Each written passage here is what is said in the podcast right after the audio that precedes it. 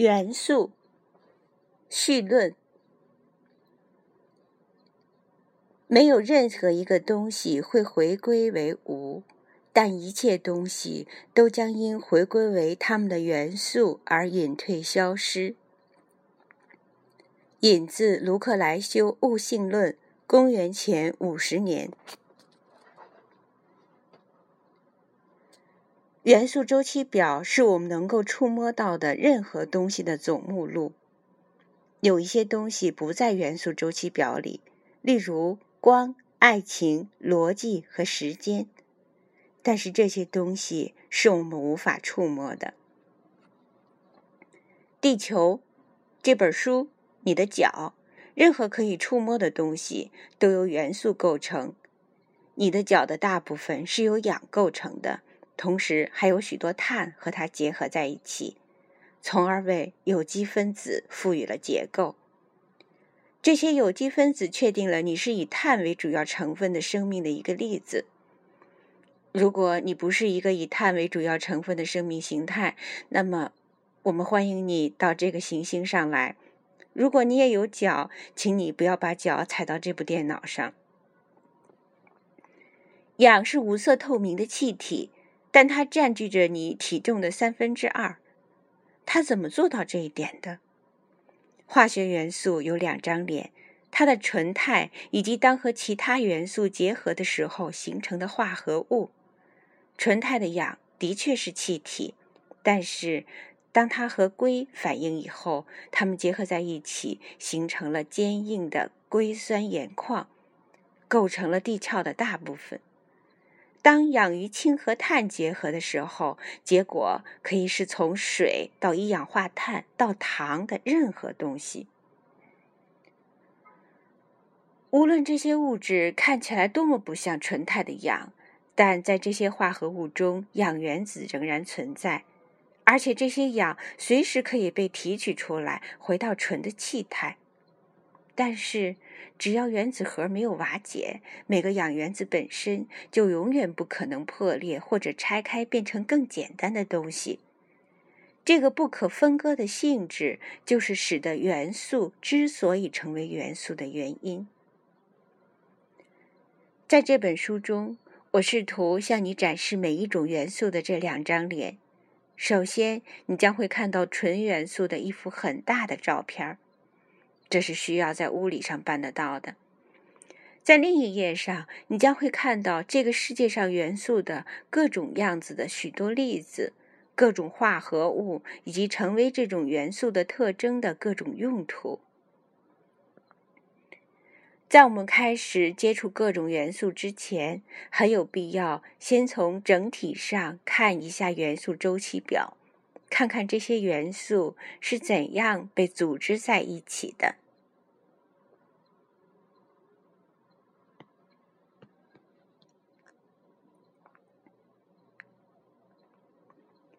经典形式的元素周期表已广为人知，就像耐克的徽标、泰姬陵或者爱因斯坦的头发那样，一眼就可以认出来。元素周期表是我们文明的图标影像之一。元素周期表的基本结构不是由艺术幻想或巧遇来决定的，而是由量子力学的基本的和普遍的法则决定的。呼吸甲烷的那些外星有角生物可能会用正方形的徽标为他们的鞋子做广告。但它们的元素周期表会有像我们的元素周期表一样能够辨认的逻辑结构。每一种元素都是由它的原子序数从一到十一百一十八的整数来定义的。一百一十八是目前的数字，无疑随着时间的推移还会发现更多。一种元素的原子系数是该元素的每一个原子的原子核中质子的数决定的，质子数又决定了有多少个电子围绕着这个原子核做运动。正是这些电子，特别是最外层的电子，决定了元素的化学性质。元素周期表按照原子序列原子序数排列元素，顺序缺口的跨越方式好像是十分随意的，其实不然。这些缺口的存在，使得每一纵列中的元素具有相同的外层电子数。这就解释了关于元素周期表的最重要的事实：同一列元素倾向于具有相似的化学性质。让我们按照纵列所确定的排列，先看元素周期表的主族。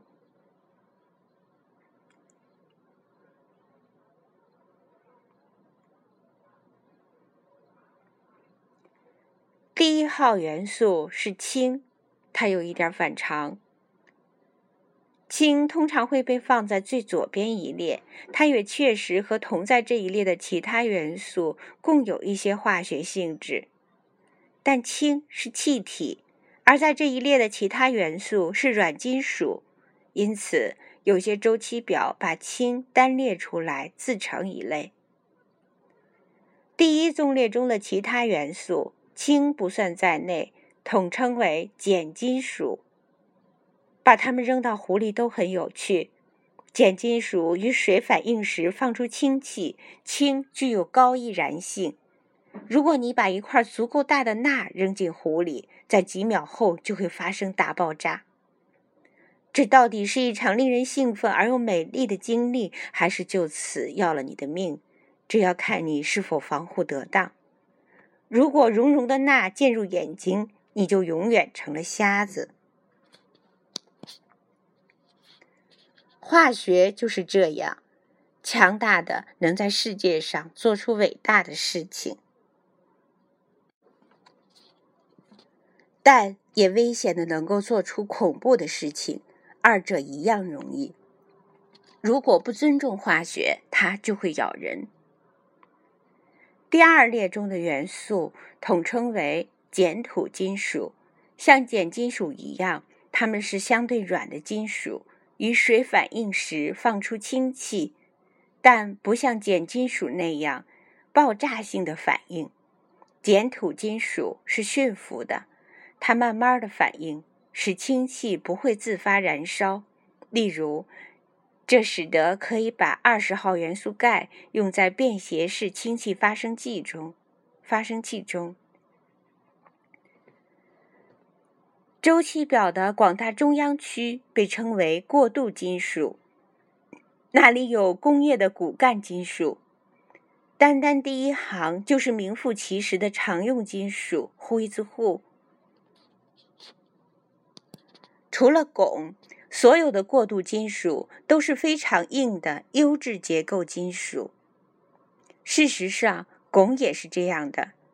如果温度足够低，汞就会冻结成非常像第五十号元素硒一样的金属。即使是德四十三号，本区中孤独的放射性元素，也像它的邻居们那样坚固。德不是那种你要用来打造一把参差的金属，不是它不能胜任，而是它非常昂贵，并且会用它的放射性慢慢的把你杀死。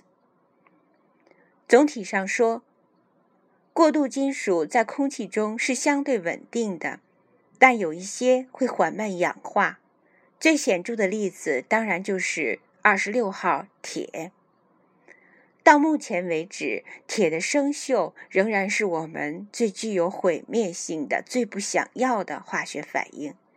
其他的，诸如金七十九号和铂七十八号，也就是我们通常说的白金，因为极其耐腐蚀而受到称赞。在左下角的两个空格是为蓝系元素和阿系元素保留的元素位置。按照周期表的逻辑性，在第二和第三个纵列之间会出现一个可以放入十四种元素的缺口，蓝系元素和阿系元素就插在这个缺口中。但是这样做就会使周期表变得不切实际的宽。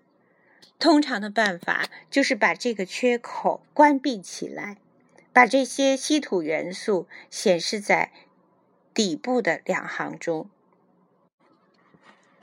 左下部的三角称为普通金属，虽然实际上被大多数人认为是普通金属，但这些金属事实上还是前面一族的过渡金属。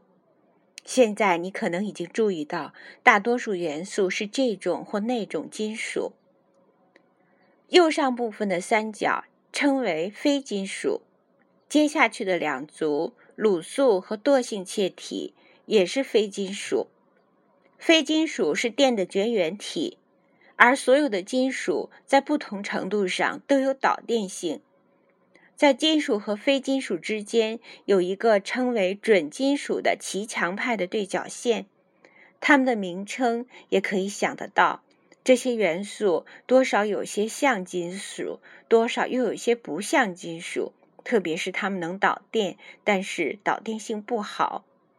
准金属包括半导体。它们对现代人的生活非常重要。这条对角线，这条线是对角线的事实，破坏了在同一个纵列中的元素具有共同特征的一般规律。好吧，那只是个一般规律。化学实在是太复杂了，任何规律都不能绝对的固定不变。在从金属到非金属的边界上，有几个因素在互相竞争，以决定一种元素应该属于哪个阵营。在你往下看周期表的时候，天平移向了右边。第十七纵列，也就是倒数第二列，称为卤素。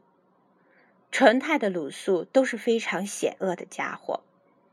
这一列的所有元素都是高度活泼、气味极为难闻的物质。纯氟由于能攻击几乎所有东西而具有传奇性。氯则在第一次世界大战中用作毒气，但是以化合物的形态，例如氟牙膏和食盐氯化钠。卤素被驯服成日用品。最后一列是贵族气体，贵族在这里的意思是不参与普通贱民的营生。贵族气体几乎彼此之间或者与其他元素之间都不形成化合物。由于它们的惰性，贵族气体常常用来屏蔽活泼的元素，因为在一层贵族气体的保护毯下面，活泼元素没有东西可与之反应。如果你在化学供应商那里购买了钠，你得到的就会是放在一个充满了氩的密封容器中的钠。这两组元素统称为稀土元素，尽管它们之中的有一些根本并不稀少。上面的一行从五十七号蓝开始称为蓝系元素，这样。当有人告诉你从阿开始的底下一行就称为阿系金属时，你就不会感到奇怪。再看下去，当你看到卤的时候，蓝系元素就会因为彼此在化学上非常相似而臭名昭著。其中的几个是如此相似，以至于为了它们是否真是不同的元素而争论了好多年。所有的阿系元素都是有放射性的。其中以右波最为出名，坡坡最为出名。把阿系元素添加到周期表的标准格局这件事要怪格伦·希伯格，这主要是因为他要对在这个区域发现了那么多新的元素负责，以至于需要列出新的一行。虽然许多人也发现了新元素，但希伯格是被迫创立了一个新的行，以便容纳他的全部发现的唯一一个人。既然我们已经分别观察了元素周期表的局部和全貌，现在我们准备好开始在狂野的、美丽的、崎岖的、有趣的和骇人的元素世界中的旅程。全在这儿了，从这里。到廷巴克图，包括廷巴克图。每件事物、每个地方都是由一种或者几种化学元素构成的。我们把元素的组合和再组合的无穷变化称为化学。这些变化开始自呃开始自而又终结于这个简短而又值得纪念的表格。它是物质世界的基石。你在本书中看到的几乎每一件东西，都在我办公室的某一个角落放着。被联邦调查局没收的那一件，以及几个有历史意义的物件除外。在收集这些元素的充满生气的多种多样的样品时，我非常快活。希望你在阅读它们的时候也感到莫大的兴趣。那么，我们在第一号元素氢那边再见。元素周期表是如何形成的？紧接着，我们打算用一页篇幅解释量子力学。如果这一节太过专业，你可以跳过它。这本书结束时不用考试。每一种元素都由它的原子序数来定义。原子序数是该元素的每一个原子核中带正电荷的质子的数目。这些质子和数目相等的带负电荷的电子相匹配。这些电子存在于围绕着核的轨道中。我们把轨道打上引号，是因为实际上电子并不像行星围绕着恒星那样围绕着轨道运行。事实上，我们根本不能说电子是在运行。相反，每一个电子都是作为概率云存在的。在一个地方的可能性比在另一个地方要大一些，但实际上在任何给定的时间里不在任何一个地方。以下的图显示了围绕着核的电子概率云的各种三维形状。第一种称为 S 轨道，它是完全对称的，不能说电子处于这个方向或者另一个方向。第二种称为 P 轨道。它有两个瓣儿，这意味着电子更可能处在核的这一侧或另一侧，而比较不可能处在二者之间的方向上。虽然 S 轨道只有一个，但 P 轨道却有三个，指向空间的三个互相垂直的方向 x、y、z 轴。类似的 D 轨道有五个不同的类型，F 轨道有七个不同的类型，瓣的数目也逐渐增加。你可以把这些形状想象为三维驻波。每一种形状的轨道都可以有各种大小，例如 1s 轨道是个小球，二 S 轨道是个比较大的球，三 S 轨道是个更大的球，等等。随着轨道越来越大，处于轨道中的电子所需要的能量也较大，也增大。在其他条件都相同的情况下，电子总是停留在最小的、能量最低的轨道中。那么，是不是原子中的所有电子都一块待在能量最低的 1s 轨道中呢？不，在这里我们要讲一讲量子力学早期历史中最基本的发现之一。两个粒子不可能同时处在完全相同的量子态中，因为电子具有一种被称为自旋的内部状态。自旋是可以向上的，也可以是向下的。也就是说，在一个给定的轨道中，正好可以居住两个电子，一个向上自旋，一个向下自旋。氢只有一个电子，因此电子就住在 1s 轨道中。氦有两个电子，刚好放入 1s 轨道，满足了它可以容纳两个电子的容量。锂有三个电子，由于 e s 轨道已经没有多余的空间，第三个电子被迫待在较高能量的 2s 轨道中，以此类推，每次都按递增的能量次序来填满轨道。正是这个填充顺序决定了元素周期表的形状。开头的两个纵列代表填充 s 轨道的电子数，紧接着的十个纵列是填充五个 d 轨道的电子数，最后的六个纵列是填充三个 p 轨道的电子数。最后，但并非最不重要的是，十四种稀土元素是填充七个 F 轨道的电子数。如果你问自己，为什么第二号元素氦不是放在第四号元素铍的上面？那么我祝贺你，你已经像一位化学家，而不是像一位物理学家那样思考问题了。